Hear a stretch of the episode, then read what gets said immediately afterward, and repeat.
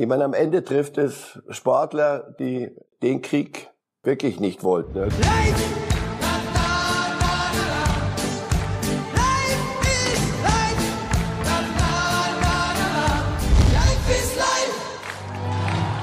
Ми звертаємось до футбольної спільноти. До всіх, хто об'єднаний любов'ю до гри у футбол, кожного уболівальника, кожного гравця, кожного тренера, кожного менеджера. Для усіх, хто розуміється, і усіх, хто захоплюється футболом. Ми звертаємось до вас, щоб пояснити всьому світу і показати кожному жителю планети Земля. що під прикриттям спецоперації російські війська ведуть відкриту війну проти України. Завдають ракетних ударів по житлових районах, обстрілюють мирне населення. Ми закликаємо кожного, хто чує нас, протидіяти цій війні, зупинити руйнування та кровопролиття. Bilder, die man erstmal sacken lassen muss. Der Putin-Krieg hat längst auch in der Fußballwelt eingeschlagen. Viele internationale Stars, die Sie da gesehen haben, unter anderem Jarmolenko von West Ham United, fordern, stoppt den Krieg. Gott sei Dank geht's hier in der Fußballwelt nicht um Leben und Tod, aber dennoch verändert dieser Krieg auch in der Fußballwelt einiges. Komplett neue Dynamiken. Abramovic zum Beispiel wird den FC Chelsea verkaufen. Trainer in Russland legen mit sofortiger Wirkung ihr Amt nieder und einige Stars, unter anderem West Hams Jamolenko, den wir schon angesprochen haben, sind am Wochenende nicht einsatzbereit. Damit steigen wir ein und damit herzlich willkommen an Sie auch, Herr Reif, und herzlich willkommen an Sie, liebe Zuschauer, zu Reif ist live. Herr Reif, ich würde sehr, sehr gerne mit Ihnen über ein anderes Thema sprechen, aber wir kommen nicht drum rum. Leider geht dieser Putin-Krieg noch weiter. Und bevor wir da tiefer in die Thematik gehen, wollen wir einmal chronologisch aufzeigen, was das alles in der Fußballwelt losgetreten hat. Also die Lawine, die da jetzt durch diesen Putin-Krieg auch in der Fußballwelt losgelöst wurde. Das sind die Maßnahmen, die die Sportwelt bisher ergriffen hat. Wir wissen, das Champions League Finale, das in St. Petersburg angesetzt war, das wird nicht dort stattfinden, sondern in Paris. Außerdem haben wir gerade schon gesagt, sind einige Spieler am Wochenende nicht einsatzbereit. Die Clubs, unter anderem Schalke, wissen wir, entfernen ihren Trikotsponsor Gazprom. Die Nationalmannschaften, unter anderem Polen, werden in den entscheidenden WM-Qualifikationsspielen auf dem Weg nach Katar für die WM 2022 nicht gegen Russland antreten. Manchester United entzieht Aeroflot die Sponsorenrechte und ukrainische Spieler sind teilweise nicht einsatzbereit. Also da haben wir gerade schon genannt. Jamolenko von West Ham United, ukrainischer Nationalspieler, der möchte sich da um seine Familie kümmern, seine Familie aus diesem Kriegsgebiet retten und hat deshalb um eine Pause gebeten. Wie kommt das bei Ihnen an, Herr Reif? Das muss man erstmal sacken lassen. Ja, das alles ist angemessen und, und ich weiß nicht, alternativlos. Ähm, ich erlaube mir halt immer nur, mich auch zu fragen, so die russischen Fußballspieler, die sich für die WM qualifizieren wollten, ist das ihr Krieg oder ist es Putin-Krieg? Ähm, jetzt Paralympics, ja, das muss man sich mal geben. Aber wie gesagt, ich, ich will nur nicht relativieren. Äh, natürlich ist das der Vergleich mit dem Leid der Menschen in der Ukraine verbietet sich. Aber dennoch, ich meine, am Ende trifft es Sportler, die den Krieg na, das hoffe ich doch aber, wirklich nicht wollten. Also diese Paralympics-Sportler der, der Russen, die da in China antreten wollten, einmal alle vier Jahre haben die ein Sportereignis, die werden aus den Spielen ausgeschlossen. Ja, ich glaube, das sind Maßnahmen, die den Druck äh, erhöhen sollen an jeder Stelle gegen Putin und, äh, und ihn dazu, dazu bringen oder andere Menschen dort dazu bringen, mitzuhelfen, dass dieser Krieg aufhört. Aber es ist halt, wie schön war es, als man noch sagen konnte, komm, lass bitte die Politik aus dem Sport raus. Nein, das ist, war noch nie möglich und ist in diesem konkreten Fall schon mal überhaupt nicht möglich. Aber wie sehr muss sich der Sport da jetzt äußern? Wir schauen, was Jamolenko von seinen russischen Kollegen gefordert hat, der Reif. Er hat nämlich äh, zu verstehen gegeben, dass es ihm zu wenig ist, was da von den russischen Nationalspielern kommt. Er sagt, ich habe eine Frage an die russischen Nationalspieler. Jungs, warum sitzt ihr wie die Blöden da und sagt nichts? In meinem Land töten sie Menschen, Frauen, Mütter, unsere Kinder. Aber ihr sagt nichts, ihr kommentiert nichts. Wie viel darf man von russischen Nationalspielern und russischen Sportlern generell fordern? Ein Ukrainer wie Jamolenko darf alles in dieser Situation. Da werden Sie mich nicht dazu kriegen, auch nur die Augenbraue zu heben über irgendetwas. wir sind ein ganzes Stück weiter weg. Ich bin ein ganzes Stück weiter weg. Ich bin ein ganzes Stück älter als Jamolenko. Und ich sage, ich habe Mühe, Heldentum einzuklagen. Großes Wort, Heldentum. Diese russischen Nationalspieler, wenn sie im Ausland spielen, es gab ein, es gibt einen Ovchenko, ein ganz großer Eishockeyspieler in der NHL, der hat von seinen Kollegen so lange Druck gekriegt, bis er sich endlich jetzt halbwegs geäußert hat. Aber der sitzt in den USA, der ist weit weg. Ja, aber schauen Sie nochmal, bitte klagt nicht von, von Menschen in Russland ein, dass sie jetzt auf die Straße gehen und Putin wegputschen. Das muss, muss man sich alles mal, natürlich das Herz sagt einem ja, das wäre doch eine Möglichkeit. Alle Russen, alle Friedliebenden gehen auf die Straße, alle russischen Fußballspieler, um jetzt in dem, in dem Bereich zu bleiben, äußern sich lautstark und dann kriegen wir Putin weg. Das ist mir zu naiv und es ist ihm eine Schraube weitergedreht ist es etwas verlangt, was ich nicht hinkriege. Ja, ich bewundere jeden Russen, der sich äußert, der den Mut hat. Aber es heißt nicht, dass der andere keinen Mut hat, sondern der andere hat vielleicht ein bisschen mehr Angst. Also wirklich, und ganz schlecht wäre es nur, wenn wir von außen, also wie gesagt, Jamolenko darf alles sagen, jeder ukrainische Mensch darf alles sagen in diesen, in diesen Tagen.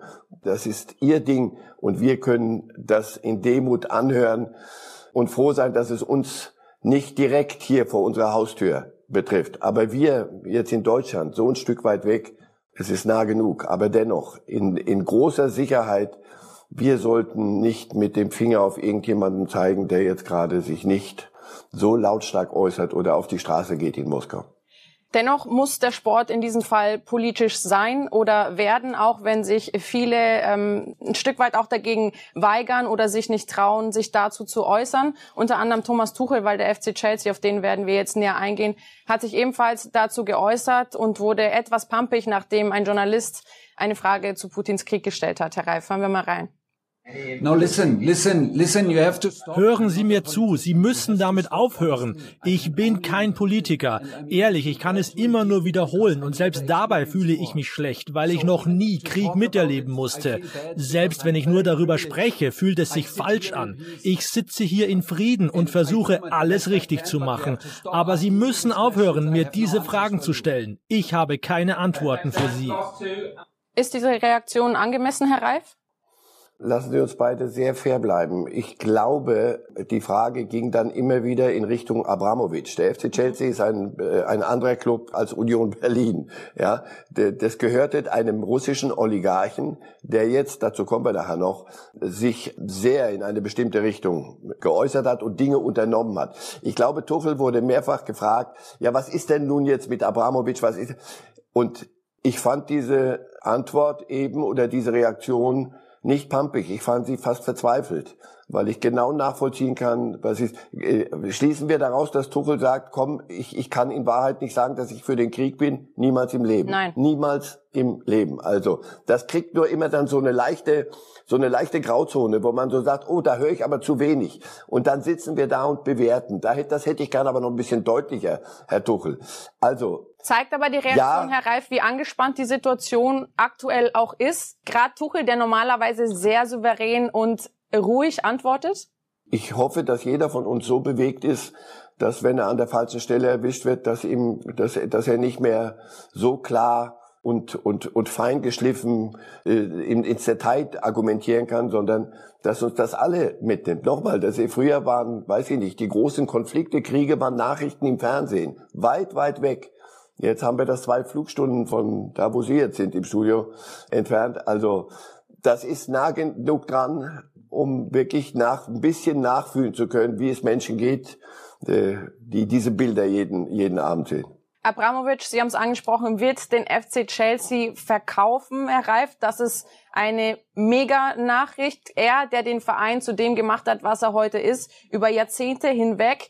Die Fans, die sind da gespaltener Meinung. Wir wollen schauen, wie sich Abramovic aber dazu dann geäußert hat. In der gegenwärtigen Situation habe ich daher die Entscheidung getroffen. Also er wird den FC Chelsea verkaufen. Am Anfang der Woche waren es noch Gerüchte. Danach hat er es selber bestätigt, den Verein zu verkaufen. Da ich glaube, dass dies im Interesse des Vereins, der Fans, der Angestellten sowie der Sponsoren und Partner des Vereins ist. Wir wissen, Roman Abramovic war auch ein Vertrauter von Putin. Ist das ein ganz klarer Affront auch gegen Putin. Und mit welchen Konsequenzen muss Abramowitsch jetzt rechnen?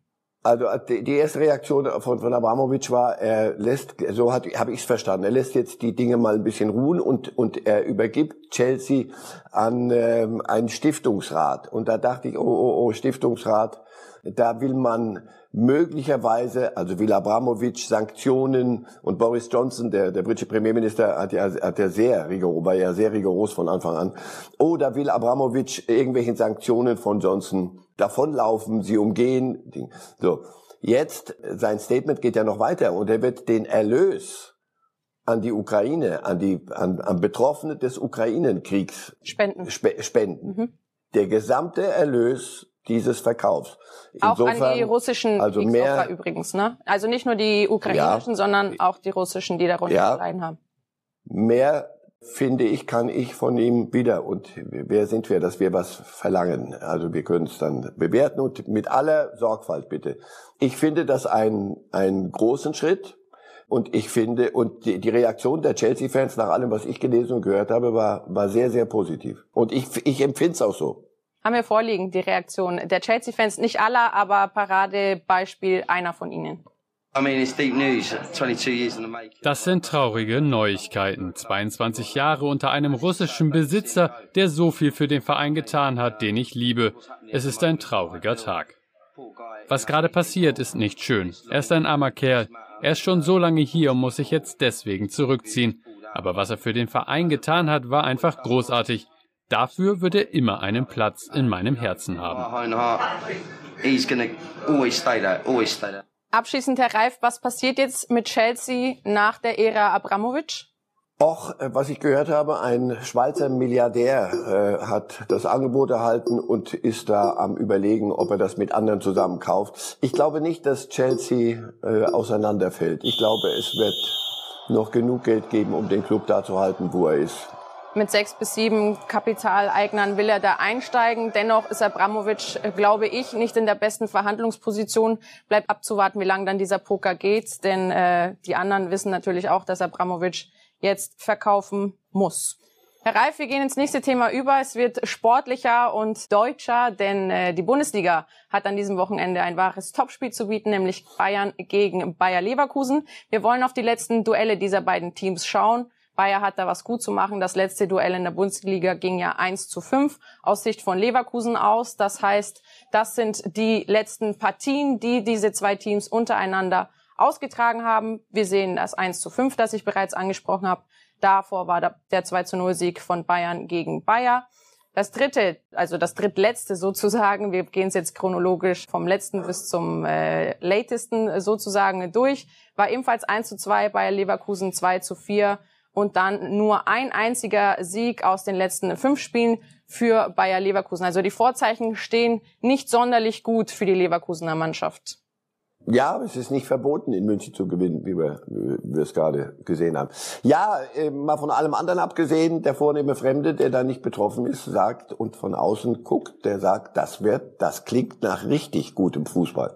Also das sind zwei Mannschaften, die können gar nicht irgendwie defensiv spielen oder sich den anderen nur äh, per Schach austaktieren, sondern ich glaube, das gibt mal Spektakel. Und ja, natürlich sind die Bayern Favorit, obwohl so viel nachzulegen haben sie nicht. Die, die beste Elf ist es möglicherweise nicht. Und wenn, kann man wenig nachlegen, wenn da noch was kommt. Entschuldigung, mein Handy macht Radau. So. Kostet in die Mannschaftskasse, ähm, Herr Reif. Und ich, das weiß ich. Oh, wer wüsste das besser? Nein, und, und Bayer ist in einem, auf einem Höhenflug. Das ist eine Mannschaft, der zuzugucken die reine Freude ist, weil es wirklich fast Kinderfußball ist. Frisch, fröhlich, fromm, frei. Kinderfußball ist ein gutes gut. Stichwort, denn es gibt zwei Super-Teenies, sowohl auf der einen als auch auf der anderen Seite. Florian Wirz bei Bayer Leverkusen und Musiala, der in die Startelf aufrücken dürfte, auf der anderen Seite. Wer ist der bessere zwischen diesen beiden Super-Teenies? Ja, das, da müsste Musiala genauso oft spielen wie, wie Wirtz. Wirtz ist ähm, nicht nur eine feste Größe, sondern Wirtz auf seinen schmalen jungen Schultern trägt er Bayer schon ein ganzes Stück weit. Äh, Musiala ist, kriegt immer noch Kurzeinsätze und jetzt wird er mal von Anfang an, nehme ich an, äh, ran müssen. Ja, der ist noch am Reifen. Ich glaube, Wirtz ist schon ein, ein Stück weiter aber durch Spielminuten. Und äh, junge Spieler reifen durch nichts anderes äh, als durch Spielminuten. Da können sie noch so viel mittrainieren mit allen, mit den, mit den Granden. Da muss man selber spielen. Dass beide von unfassbarem Talent, mit unfassbarem Talent gesegnet sind, das haben wir mehrfach schon gesehen. Unabhängig davon, Herr Reif, von diesem sportlichen Spiel geht es bei Bayern auch immer wieder um Transfers und Verträge. Das sind die Themen, die den Bayern aktuell Kopfschmerzen bereiten. Unter anderem Manuel Neuer. Wir wissen, der wird seinen Vertrag, der 2023 ausläuft, definitiv verlängern. Jetzt ist die Frage, verlängert man mit Ulreich als Backup ebenfalls oder holt man, so wie es sich anhört, Ortega von Bielefeld und ich erinnere mich, Herr Reif, am Ende des letzten Jahres haben Sie gesagt, dass Ortega von Bielefeld für Sie der Torhüter des Jahres war. Also sollten die Bayern mit Ulreich verlängern oder sollte man Ortega als neuer Backup holen? Darf ich noch dran erinnern, Ortega darf auch noch sagen, was er, was er möchte. In Bielefeld spielt er jede Woche und spielt so, dass ich, nicht nur ich fand, dass er Bielefeld nicht zuletzt er in der Liga gehalten hat letzte Saison, das ist ein richtig guter Torhüter. Ich glaube, er ist 29, geht auf die 30 zu. Das ist die große Frage. Ähm, will er jetzt schon eine Nummer zwei irgendwo sein? Und nichts anderes ist das ja. Wer heute zu den Bayern geht und Neuer spielt noch zwei, drei Jahre, der weiß, du, nicht mal in irgendwelchen Kasperlspielen im Sommer, wenn es gegen irgendwelche Brauereiauswahlen geht, wird Manuel Neuer freiwillig auf ein Spiel verzichten. Also das muss Ortega wissen. Wenn Ortega will und sagt, du, Bayern ruft nur einmal an. Ich stelle mich gern hinter Neuer und, und bin Teil dieses Vereins, gewinne Meisterschaften, möglicherweise auch internationale Titel. Dann denke ich, sind die Bayern gut beraten, äh, ihn, ihn zu nehmen. Äh, wobei Ulreich einen guten Job immer gemacht hat, aber der wird auch nicht jünger. Wie gesagt, jeder, jede Nummer zwei bei Bayern werden wir sehr selten zu sehen kriegen. Ich glaube nicht, dass das die, die wichtigste Baustelle ist im Moment bei den Bayern. Die wichtigste Baustelle ist definitiv der auslaufende Vertrag von Robert Lewandowski, Herr Reif. Hassan Salihamidzic hatte sich ja an den Mikros von den Sky-Kollegen geäußert und gesagt, Lewandowski ist ein ganz wichtiger Teil unseres Teams. Deshalb kommt es überhaupt nicht in Frage, angesprochen auf einen möglichen Wechsel von Robert Lewandowski vielleicht ins Ausland. Lewandowski hat darauf reagiert und zu uns gesagt, ich höre das zum ersten Mal. Wie muss man diese Aussage werten? Weiß ich, beim Pokern werden erstmal so die ersten zwei Karten, glaube ich, ich, ich bin kein Pokerspieler, werden erstmal jedem, jedem gegeben. So, also das war noch nicht mal die zweite Karte, das war die erste Karte. Also Salihamidzic weiß doch, was er vor Kameras redet. Der Satz war, sein erstes Kärtchen. Darauf sagt Lewandowski, oh, das ist aber ein bisschen spät, da habe ich bisher noch gar nichts gehört. Aber ich nehme es, er hat ja nicht gesagt, interessiert mich nicht zu spät aus, das war's, Wiedersehen, sondern er hat gesagt, es sah zumindest so aus, ich nehme das mal wohlwollend zur Kenntnis. Nur da sind wir noch keinen Schritt weiter. Darf ich mal hören, wie lange ihr mich, wenn ihr mich denn halten wollt, für wie lange wird der Vertrag verlängert? Ich glaube, das wird die entscheidende Frage sein. Äh, ums Geld wird es nicht mehr gehen, weil ich glaube, er ist Topverdiener bei den Bayern und ich glaube, das weiß auch Lewandowski in diesen Zeiten, Corona-Zeiten äh, und immer noch schlägt das durch in den in den Etat jedes Clubs und auch bei den Krösus Bayern äh, läuft das alles nicht einfach äh, so so nebenbei. Ich glaube, er weiß, dass er nicht, äh, dass man da nicht äh, sehr viel höher geht, außer vielleicht, weiß ich nicht, ein paar Reisespesen mehr und die Portokasse, seine Portokasse ein bisschen auffüllen. Aber nein, die entscheidende Frage wird sein, und auch für die Bayern, Neuer ist Torhüter, den wird man um mindestens zwei Jahre verlängern. Das, ist safe. Aber bei den Bayern gab es, so viel ich weiß, bei Spielern in dem Alter, und auch Lewandowski ist nicht mehr der Jüngste, aber wir wissen, dass er, dass er biologisch, zwar auch im Pass weiß ich nicht, auf die, auf die 40 zugeht, aber, aber biologisch und so wie er sich gibt und wie er, in welchem Zustand er ist, ist er Mitte 20. Also ab deswegen werden die Bayern auch ihm ein, bei Bayern gab es, wie gesagt, oh, Entschuldigung, den Satz mache ich fertig, äh, wir verlängern mit Spielern in dem Alter nur noch von Jahr zu Jahr. So soll es gewesen sein. Lewandowski wird sich nicht auf einen Einjahresvertrag einlassen. Also ich glaube, zwei Jahre. Und sie werden es machen. Ich wüsste auch nicht, wo Lewandowski hingehen sollte. Wir gehen kurz in die Nachspielzeit, Herr Reif, weil spanischen Gerüchten zufolge von äh, spanischen Medien steht ja. wohl ein Tausch zwischen Joao Felix und Robert Lewandowski bei Atletico Madrid im Raum. Wie wahrscheinlich wäre das für Sie? Und wer spielt da Mittelstürmer bei den Bayern? Also dann muss aber Haaland aber auch noch kommen.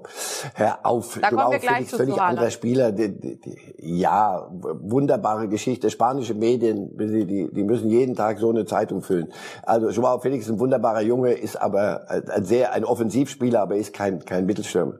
Insofern, also bitte, äh, Lewandowski ist untouchable bei den Bayern. Da lege ich mich fest. Untouchable. Für zwei Jahre noch. Zwei Jahre noch? Kaufe ich. Mhm.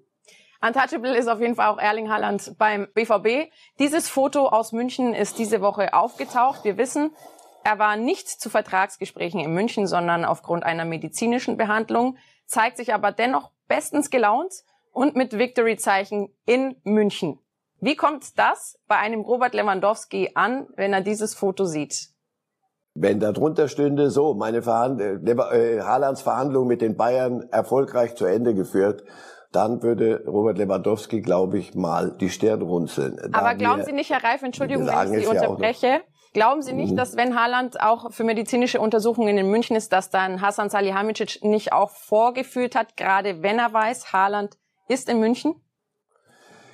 Das weiß ich nicht. Das, dazu brauchst nicht äh, diesen diesen einen Trip zum zum Doc. Ich nehme an bei Praxis mit der Wohlfahrt, weil alle fahren dahin. Also insofern, ich ich glaube nicht, dass Hasan Salihamidzic da irgendwie durch einen Türspalt lugen musste, sondern wenn es es gibt sicher Kanäle, wo die Bayern auch sicher mal angefragt haben, sag mal, könntest du dir denn vorstellen, zu den Bayern zu gehen oder bist du mit Real oder jetzt neuerdings vielleicht mit Barcelona schon längst durch. Natürlich muss man sich damit beschäftigen. Es wäre doch Wahnsinn, wenn Robert Lewandowski zum Beispiel sagt, Leute, passt auf, ich habe es mir anders überlegt. Ich, meine Frau möchte noch mal, weiß ich nicht, nach Paris, nach, aber ich sehe den Markt nicht für ihn. Aber dennoch, ich, meine Frau möchte irgendwo noch mal eine andere Stadt sehen.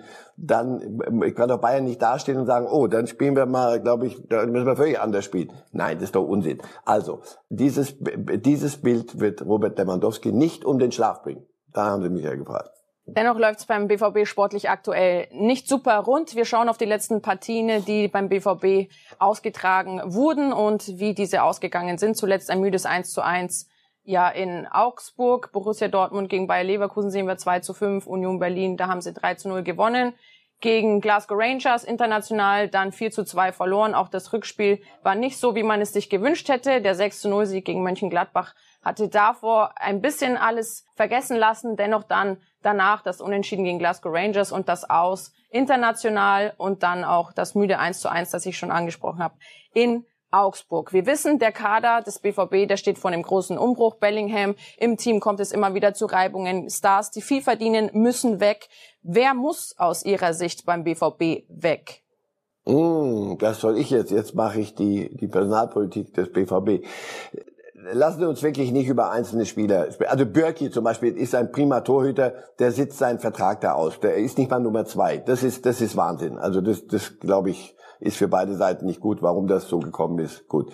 Mit Kobel haben sie einen prima Nummer eins Okay, also, aber der andere Spieler, Witzel, will gehen, wird gehen, weil ich glaube, er sich müde gelaufen hat. Der ist, der hat einen natürlichen Verschleiß, hat eine Karriere mit vielen, vielen Kilometern abgespult und ich glaube, also das sind so Namen. Und ansonsten, ja, es muss Qualität her. Es muss Qualität her, es muss auch Mentalität. Das hören Sie zwar nicht gern das Wort, aber das meinen Sie ja immer, wenn Sie sagen, wir brauchen Spieler, die die Führungsrolle übernehmen können. Ich weiß, was Sie hören möchten. Also ich sage jetzt, Hummels muss weg, Reus muss weg. Nein, die müssen nicht weg. Nur Sie alleine schaffen es nicht, diesen Club dahin zu bringen, wo er sich selber sieht und wo er von den Möglichkeiten auch sein müsste. Wir, wir haben ja jetzt diese Spiele durchgeguckt, diese die letzten zwischen 6-0 gegen Gladbach und und und irgendein Kasperlspiel irgendwo zu Hause gegen na, kann ich dies zurückkommen auf ein 2 zu 4 zu Hause gegen Glasgow Rangers das ist doch das sind doch Ausschläge das hat mit Spitzenfußball nichts zu tun. Deswegen ja, da, da wird, das liegt am Kader. Das, das stimmen, da waren Spieler sehr lange da und andere haben nicht das gebracht, was man dachte. Und jetzt wird man über die Bücher gehen müssen, wie man in der Schweiz sagt. Und das werden sie tun. Das ist ja alternativlos. Es werden Verträge dann nicht verlängert und sie werden sich umgucken. Ob man dann gleich wieder einen Bellingham findet, der so in dem Alter so einschlägt, das wäre ja ihr Traum. Wir holen 15 Bellinghams. Oder einen Jadon äh, Sancho. Bleiben die drei Jahre bei uns. Ja, oder Jane Sancho, die bleiben bei uns zwei, drei Jahre, machen richtig Musik und dann verkaufen wir sie für das Dreifache und holen die nächsten 15 Sanchos Bellingham. Ja, das ist eine hübsche Idee, nur die funktioniert so nicht, sondern du brauchst auch ältere Spieler, deswegen Vorsicht, so Reus weg und Hummels weg.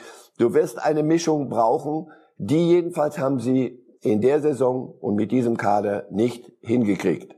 Und auch der Trainer ist in der Verlosung, der hat das, was in dieser Mannschaft, siehe gegen Gladbach, und andere Spiele, wo sie, wo es wirklich ein Spektakel war, ihnen zuzugucken, hat es nicht hingekriegt, das auf Stabilität zu, zu trimmen, da eine, eine Nachhaltigkeit hinzukriegen.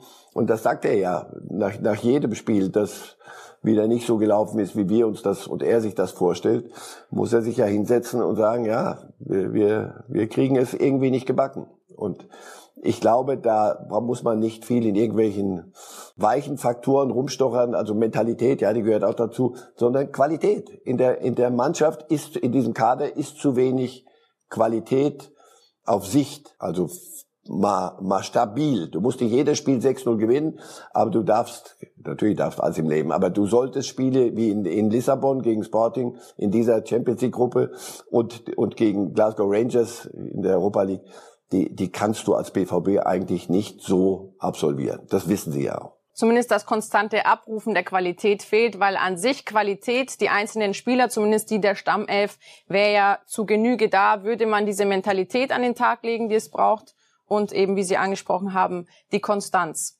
Jetzt fällt immer wieder im Zusammenhang mit dieser sportlichen, ich nenne es Krise beim BVB, der Name Terzic. Aber inwieweit wäre Terzic einer, der diese Probleme lösen könnte oder hätte er die gleichen Probleme wie Rose?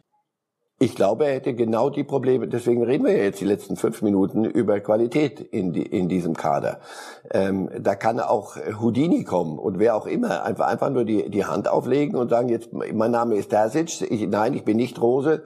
Und wir müssen ja nicht Rose nur nehmen, nehmen Sie ähm, ähm, seine, ein paar seiner Vorgänger, wo es nicht funktioniert hat. Das ist ja, hat sich ja so langsam eingeschlichen in diesen, in diese Mannschaft und man hat festgestellt, dieser Kader ist offenbar nicht richtig führbar. Terzic hat es geschafft, sie aus dem äh, aus dem richtigen Loch hochzubringen. Sie sind ja im Moment nicht im Loch, Vorsicht, sie sind Tabellenzweiter. Also bevor wir Sie auffordern, sich vom Spielbetrieb hier abzumelden, weil Sie nicht gut genug sind, ein Blick auf die Tabelle hilft da dann schon.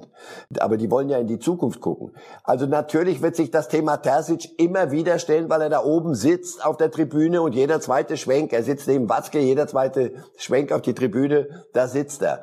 So, ja, damit muss Rose klarkommen. Das war aber von Anfang an klar. Das, also erst hieß es ja, Terzic geht in den Trainerstab mit rein, wo ich dachte, ihr habt sie wohl nicht alle. Das ist, ja, das ist ja verrückt, die Nummer. Das kann nicht gut gehen. Und die Mannschaft vor allem, mal sehen, wie die damit umgeht. Wer ist denn nun hier der Trainer? Hallo? Hm? So, also deswegen, das wird immer so lange ein Thema bleiben, wie Rose mit diesem Kader nicht durch die internationalen und Pokalwettbewerbe rauscht dass er ist gerauscht, aber leider in die falsche Richtung. Und deswegen, auch er ist in der Verlosung. Auch ihn muss man fragen, sag mal, hast du wirklich alles hingekriegt, was da drin war? Ich glaube, nein. Und wenn ein Trainer es nicht hinkriegt, wird man immer sagen, du, pass auf, dann sollten wir gucken, ob wir nicht einen anderen finden, der da besser dazu passt. Es wird nichts passieren bis zum Sommer das wäre auch noch schöner, wie gesagt, mit als Tabellenzweiter und sich qualifizierend, das können sie gar nicht vergeigen mehr, äh, für die Champions League und das ist der, der entscheidende Faktor. Aber im, im Sommer, wenn, die, wenn der Kaderumbruch kommt, ich glaube schon, dass sie sich angucken werden, wie es bis, also die Entscheider, was, wie sich diese Mannschaft präsentiert bis Saisonschluss. Und dann, dann wird man natürlich auch mit, mit Marco Rose reden und dass Terzic in der Hinterhand ist, das wussten alle, als er sich dann da oben auf die Tribüne gesetzt hat. Was ist der Sportdirektor? Nee. Was ist der sportliche Berater? Nee, das ist doch Sammer.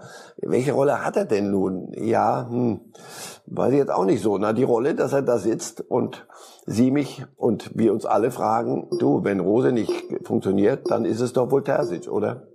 Ganz kurz, Herr Reif, noch abschließend ein Pro- und ein Kontrapunkt Terzic für Sie? Terzic hat gezeigt, dass er es kann, kann er es mit dem neuen Kader. Aber nochmal, noch ist Rose dran. Schauen wir mal, wie lange noch und wie es beim BVB weitergeht. Herr Reif, wir machen weiter. Ich habe es angekündigt mit einem Pickepacke, vollen Programm voller Fußball. Und es war ja die Woche des DFB-Pokals. Wir nennen nochmal die Ergebnisse, damit die Zuschauer da auch auf dem aktuellsten Stand sind.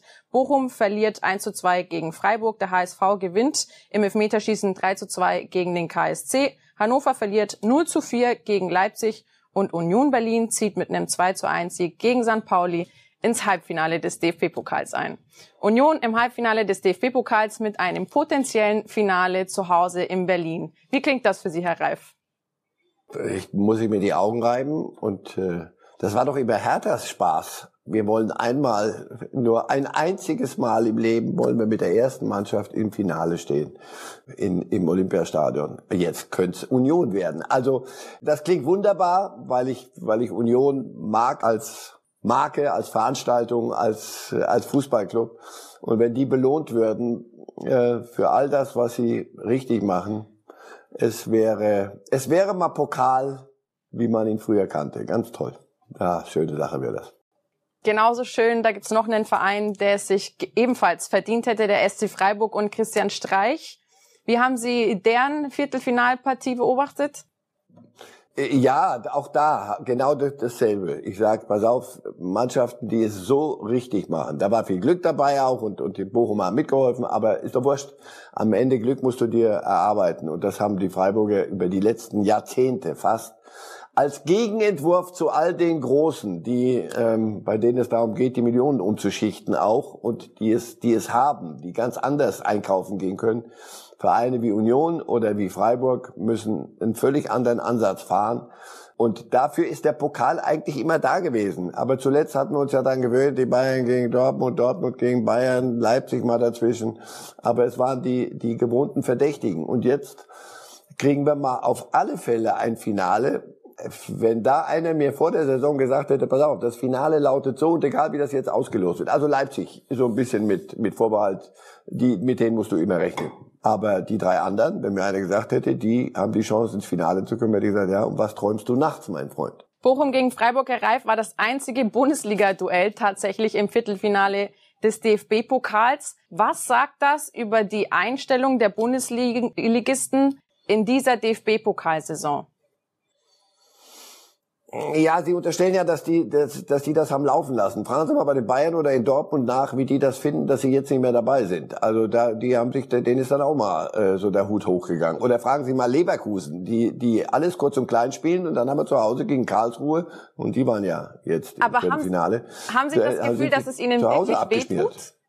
Haben Sie das Gefühl, dass es einem Bayern München beispielsweise wirklich wehtut oder dass man sich diese Pause auch gerne gönnt, beispielsweise in München. Bei Leverkusen, Dortmund etwas weniger, aber bei den Bayern, die haben ja einige Spiele im Programm. Gut. Ich danke für die Korrektur und sie ist richtig, äh, Valentina. Die Korrektur ist absolut richtig. Die Bayern hätten, die wollen doch alle immer Sextupel und Quintruppel und der ganze Quark, den wir ihnen da immer vorrechnen. Also bei denen aber tut's am wenigsten weh. Aber alle anderen Großkopf hätten. Weil die Bayern ja, warum tut's ihnen nicht weh? Weil sie sagen, na gut, also da kommt dann, wenn man halt deutscher Meister und gewinnt vielleicht die Champions League. Das wird uns schon noch trösten über, den, über das DFB-Pokal aus. Aber die anderen wissen, eine, eine echte Chance, einen Titel zu gewinnen, hast du nur über diese sieben Spiele, sind es glaube ich von Anfang an, über diese sieben Spiele im, im Pokal. Also deswegen, das, das hat, in Leverkusen waren sie unter der Decke, als das, also die, die es gerade nicht verbockt hatten. Und, und in Dortmund nicht, nicht viel weniger. Also auf St. Pauli raus oder zu Hause gegen Karlsruhe. Da haben die auch gesagt, na Jungs, euch muss ja gut, also die Entscheider an die Spieler, euch muss es ja gut gehen. Ihr wisst schon, äh, deutscher Meister werden wir wahrscheinlich nicht. Da sitzen ja diese, diese Süddeutschen. Herr Reif, bis auf Leipzig sind alle Viertelfinalpartien knapp ausgegangen. Leipzig eindrucksvoll mit einem 4 zu 0 Sieg in Hannover. Allen voran ein Kunku mit einem Doppelpack. Vor allem beim zweiten Treffer hat er seine aktuelle Form sowas von bestätigt und unter Beweis gestellt. Was hat Tedesco mit dieser Mannschaft gemacht, dass die jetzt so aufspielt und vor allem so ein Selbstbewusstsein hat? Ja, was hat er gemacht? Er hat ihnen einen Plan gegeben, den sie verstehen und den sie umsetzen wollen, auch ja. Ich glaube auch, dass sie unter Marsch irgendwann mal gesagt haben, das können wir nicht. Also das, was der will, das wollen wir nicht, das macht uns auch keinen Spaß. Das darf eine Mannschaft normalerweise nicht, aber es sind auch nur Menschen, die irgendwann mal sagen, pass auf, ich weiß nicht, was der von uns will, das kriegen wir so nicht hin. Tedesco lässt sie das spielen, was sie offensichtlich lieber spielen, ein bisschen mehr mit Ball, weil sie auch unendliches Talent haben. Sie haben äh, Kunku genannt, der zeigt nicht nur seine aktuelle Form, sondern der zeigt seine Klasse. Und äh, über den reden wir in Kürze dann im Sommer, wenn die, wenn die, die, die mit dem vielen Geld verrückt werden und nach ihm rufen. Also nein, das, das funktioniert. Er, er findet die Ansprache, er, er rotiert auf die richtige Art und Weise, also für die, für die Spieler die richtige Art und Weise. Keiner will rausrotiert werden, aber er kriegt es hin, dass die Atmosphäre da, da funktioniert und so spielen sie Fußball. Also da passt ein Trainer zur Mannschaft, so wie der andere Marsch nicht zu dieser Mannschaft gepasst hat. Vom DFB-Pokal gucken wir auf die internationalen Pokalwettbewerbe, Herr Reif, unter anderem Coppa Italia. Ich freue mich drauf zu gucken. Florenz gegen Juve vor allem. Deshalb ein brisantes Spiel, weil Vlaovic auf der anderen Seite für Juve die Tore schießt. Zwar nicht in diesem Spiel, das wurde entschieden durch Lorenzo Venuti in der 91. Minute mit einem Eigentor. Das entscheidende Rückspiel, das wird am 20. April dann ausgetragen, der Coppa Italia. Bei Juve in der Serie A läuft's nicht, aber hier mit etwas Glück weiter, zumindest in der Coppa Italia. Wie gesagt, Vlaovic deshalb ein brisantes Spiel. Ist das ein Stürmer, der auf der gleichen Ebene wie Haaland steht? Äh, Haaland macht das schon zwei Jahre, Blachovic äh, in Florenz, da, da ist der Druck weniger, weil man bei der Fiorentina die, die Ziele nicht ganz so hoch hat oder wenn man sie hat, weiß, merkt man ja irgendwann mal, kann man nicht erreichen. Also da lief er ein bisschen so unterm Radar. Das, was er jetzt bei Juventus zeigt, und sie haben ihn geholt, weil sie ihn lang genug beguckt haben, ist enorm. Also das ist ein überragender Mittelstürmer. Ich glaube, die zwei werden sich nicht viel nehmen auf der Position. Ähm, ja, ich glaube nicht, dass, dass ich laut und deutlich sagen könnte, Haaland ist eine, eine andere Klasse als Vlahovic. Ich glaube, das sind zwei auf der allerhöchsten Ebene. Haben die zwei das Potenzial, die gleichen Rivalen zu werden, wie sie in der jetzigen Zeit Messi und Cristiano Ronaldo waren? Ja, Antwort ja. Ich glaube, Haaland wird zu einem großen Club gehen und Vlahovic, Juventus ist ein großer Club und wird es wieder. Da, da passiert auch gerade ein großer Umbruch. Und Vlahovic ist Teil äh, dieses, dieses Umbruchs. Ja, ich glaube, die zwei werden wir äh, beobachten. Italien abgehakt, schauen wir nach Spanien, Copa del Rey, Herr Reif, Valencia gegen Bilbao, also der Favoritenschreck der ist ausgeschieden im spanischen Pokal. Halbfinale ist da die Endstation. Die Basken scheiterten auf dem Weg zum 24. Pokaltriumph nach vorherigen Erfolgen gegen die Königlichen und den FC Barcelona am FC Valencia durch ein 0 zu 1. Im Hinspiel war es 1 zu 1 ausgegangen. Das hier ist das Rückspiel. Gonzalo Guedes, der erzielte in der 43. Minute des Rückspiels das einzige Tor des Abends und zwar was für eins. Kann sich sehen lassen, so ein Treffer, Herr Reif, oder? Ja, ja, ja. Das sind, deswegen macht es ja so Spaß, in Spanien zuzugucken. Da passieren schöne Dinge. Da dürfen Stürmer auch mal ungehinderter zum Abschluss kommen als, als anderswo. Das ist der Platz für den, für den schönen, für den schönen Fußball. So, und dann haben wir ja noch auf der anderen Seite, denn es braucht ja auch einen zweiten, das zweite Spiel, das stattgefunden hat, und zwar Real Betis gegen Vallecano. Das gestern Abend, soweit ich weiß, wenn ich mich recht entsinne, Herr Reif. Auch das durchaus ein Ding, das man ja. mal machen kann. Ja, nicht ganz unhaltbar vielleicht, aber auch ganz schön, ganz schön. Betis in Sevilla wird wieder Fußball gespielt. Die waren ja lange Zeit ähm, sehr im Schatten der, der Madrider Vereine und dann war Valencia mal mit vorne und Barcelona sowieso. Aber jetzt nutzen so Sevilla, der FC Sevilla und, und Betis nutzen jetzt so ein bisschen den freien Raum diese Saison. Betis also da im Finale der Copa del Rey, da haben wir das Finale.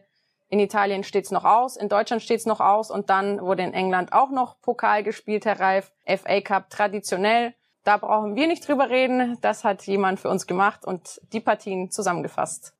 Der Pokal schreibt eben seine eigenen Geschichten und so auch in England. FA Cup Achtelfinale. Wir starten mit Middlesbrough gegen Tottenham. Die Spurs taten sich extrem schwer gegen den Zweitligisten, mussten in die Verlängerung und dann in der 116. Spielminute gab es einen Spielverderber. Joshua Geburn, 19 Jahre jung, trägt sich in die Geschichtsbücher ein und macht den 1 zu 0 Siegtreffer Tottenham und konnte damit raus.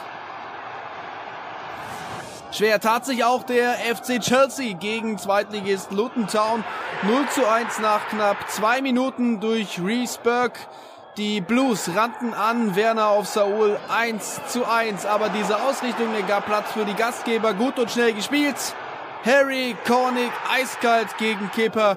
2 zu 1 Führung zur Pause in der 68. Minute gleicht Timo Werner dann aus und 10 Minuten später zieht sein Sturmpartner nach. Romelu Lukaku trifft zum 3 zu 2 Endstand. Tuchel und die Blues eine Runde weiter. Klopp wollte nach dem Titel im League Cup auch im FA Cup glänzen. Norwich City war zu Gast. Minamino nach 27 Minuten zum 1 zu 0. Und knapp 10 Minuten später sehenswert zum 2 zu 0. Tolle Annahme und einfach mal rein ins Glück. Liverpool also auf Kurs, aber es gab noch eine Reaktion von Norwich City. 76. Minute, Ex-Hoffenheimer Lukas Rupp macht den Anschluss. Allerdings brachte das nichts mehr. Liverpool steht im Viertelfinale. Dahin wollte auch das Team von Pep Guardiola, Liga Primus Manchester City, musste auswärts bei Peterborough United ran. Und wenn Sie sich jetzt fragen, wer, ja, der Tabellenletzte der zweiten Liga gegen den Tabellenersten der ersten Liga. Und das brachte City auch auf den Platz, auch wenn es lange dauerte, bis Mares in der 60. Minute die Führung herausspielt. Sieben Minuten später macht dann Jack Grealish den Deckel drauf. City gewinnt am Ende 2 zu 0 und ist auch eine Runde weiter. So wie ich das sehe, Herr Reif schreibt nur in Deutschland der Pokal seine eigenen Gesetze. In den anderen Ländern gelten die üblichen, oder? Ja, deswegen sollten wir diese Saison in Deutschland kommen, die anderen, in, das ist wie die notorisch Verdächtigen. Aber bei uns, lass uns diese Saison genießen. Das wird endlich mal bis ins Finale rein. DFB-Pokal, wie er mal gedacht war. Dafür war der Wettbewerb mal da, dass die Kleinen einmal im Jahr auf die Großen treffen und alles auf den Kopf stellen können. Ein Spiel, das am Wochenende ansteht, auf das ich mich persönlich sehr freue, und zwar am Sonntag, ist das Manchester Derby. Also City, Pep Guardiola empfängt Manchester United mit Ralf Rangnick. Glaubt man Transfermarkt, ist es übrigens das erste Duell dieser beiden Trainer. Ich dachte, die hätten in der Bundesliga schon mal gegeneinander gespielt, aber Transfermarkt hat mich eines Besseren belehrt. Wir schauen auf die aktuelle Formtabelle dieser beiden Teams. Klar, City steht an der Tabellenspitze. Da gibt's nichts zu diskutieren. Manchester United hatte eine gute Phase, dann sich wieder verloren, nach dem Transfer von Cristiano Ronaldo immer wieder Probleme gehabt, ein Trainerwechsel, Rangnick kam und der hatte zunächst mal klar, wie soll es anders sein, mit Cristiano Ronaldo zu kämpfen. Die zwei zusammen in einem Team. Wie lange kann das Ihrer Meinung nach noch gut gehen? Das wird sich entscheiden Ende der Saison. Wenn Sie einen Champions League Platz kriegen, könnte es weitergehen, weil ich auch nicht sehe, dass Cristiano Ronaldo schon nach Amerika will und äh, bei Miami oder anderswo das Ganze ausplätschern lässt, sondern ich glaube, der will noch mal auf hohem internationalem Niveau spielen. Aber wenn United es nicht schafft, und das ist eine sehr brüchige Geschichte, also deswegen, da kann ich mich nicht festlegen, aber dass es diese Probleme geben würde, das sind zwei Typen, die einen völlig verschiedenen Ansatz haben. In einem sind sie gleich, sie sind Workaholics. Also Ronaldo ist einer und detailversessen. Aber Ronaldo hat eine Art Fußball zu spielen und das können Sie einem Mann in seinem Alter auch nicht mehr vorwerfen. Das muss dann ein Ralf Rangnick wissen, wenn er zu United geht. Er ist ja nicht überrascht worden davon, dass dort ein Ronaldo da ist.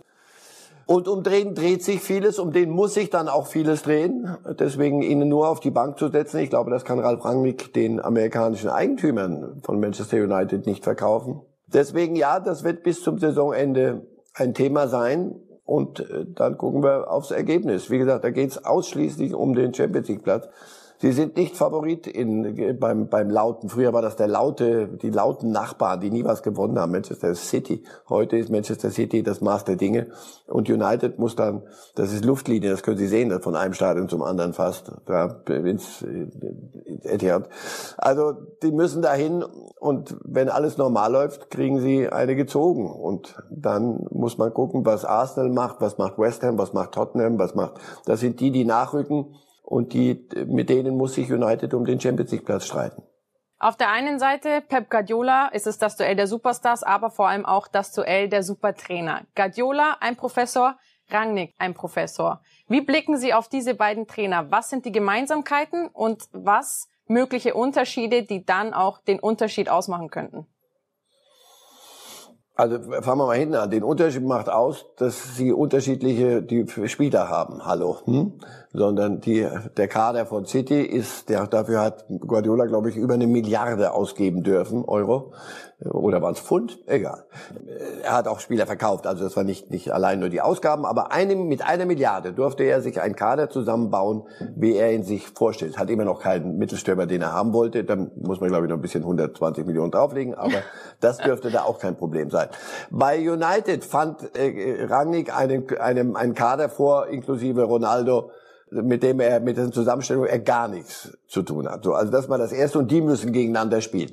Was haben sie gemeinsam? Beide ganz große Fußballfachleute, beide sehr kopfgesteuert und nicht über nur die Emotion kommend oder mehr über die Emotion kommend oder weniger als andere. Klopp, Tuchel. Also, aber das sind top, beides top Fußballtrainer. Guardiola hat schon entschieden mehr gewonnen. Äh, das ist ja unstrittig. Er war allerdings auch bei Vereinen, ich glaube, hm, irgendwo aus der zweiten Liga hat er keinen hochgebracht, sondern wir spielten bei, mit Barcelona, mit Bayern und, und City. Das kann man dann schon mal so machen. Äh, Rangnick musste durch, durch ganz andere Clubs gehen, hat super Dinge aufgebaut, langfristig. Deswegen, es ist im Moment der Vergleich zwischen denen heute passt nicht. Äh, Rangnick, das ist ja kein langfristiges Projekt, das er seit längerem vor sich herarbeitet, United, sondern hinkommen, aus dem Elend befreien und irgendwie sich durchwurschteln auf Platz vier in der, in der Premier League, während Guardiola da, weiß ich, seit fünf Jahren oder, und international hat er immer noch nichts geworden. Eieiei, das ist, das wird man ihm auch vorrechnen. Deswegen die große Nummer, City, da wird auch abgerechnet, wer ist im Finale in Paris, jetzt neuerdings Champions League. Und wenn City das nicht schafft, aber es würde mich wundern, nur nochmal, das ist ein langfristiges Projekt, deswegen, wo, wo, was haben Sie beide gleich? Sie sind beide große Fußballtrainer. Äh, Bei Guardiola, ich glaube, mit, mit, mit großem Vorbehalt aus der Distanz, Sie sind beide sehr im Kopf unterwegs. Das heißt, bei Guardiola habe ich ja immer den Verdacht, dass er sich fragen wird, Rangnick, was weiß Rangnick von mir? Wenn er das aber von mir weiß, weiß ich doch, dass er das von mir weiß und er weiß aber, dass ich weiß, dass er und so. Das kann manchmal das einfache Fußballspiel ein bisschen gefährden oder beeinträchtigen und das führt bei Guardiola zuweilen zu Entscheidungen, die man nicht nachvollziehen kann, aber dann hinterher weiß man, oh, da hat er sich selber in seinem Irrgarten verlaufen.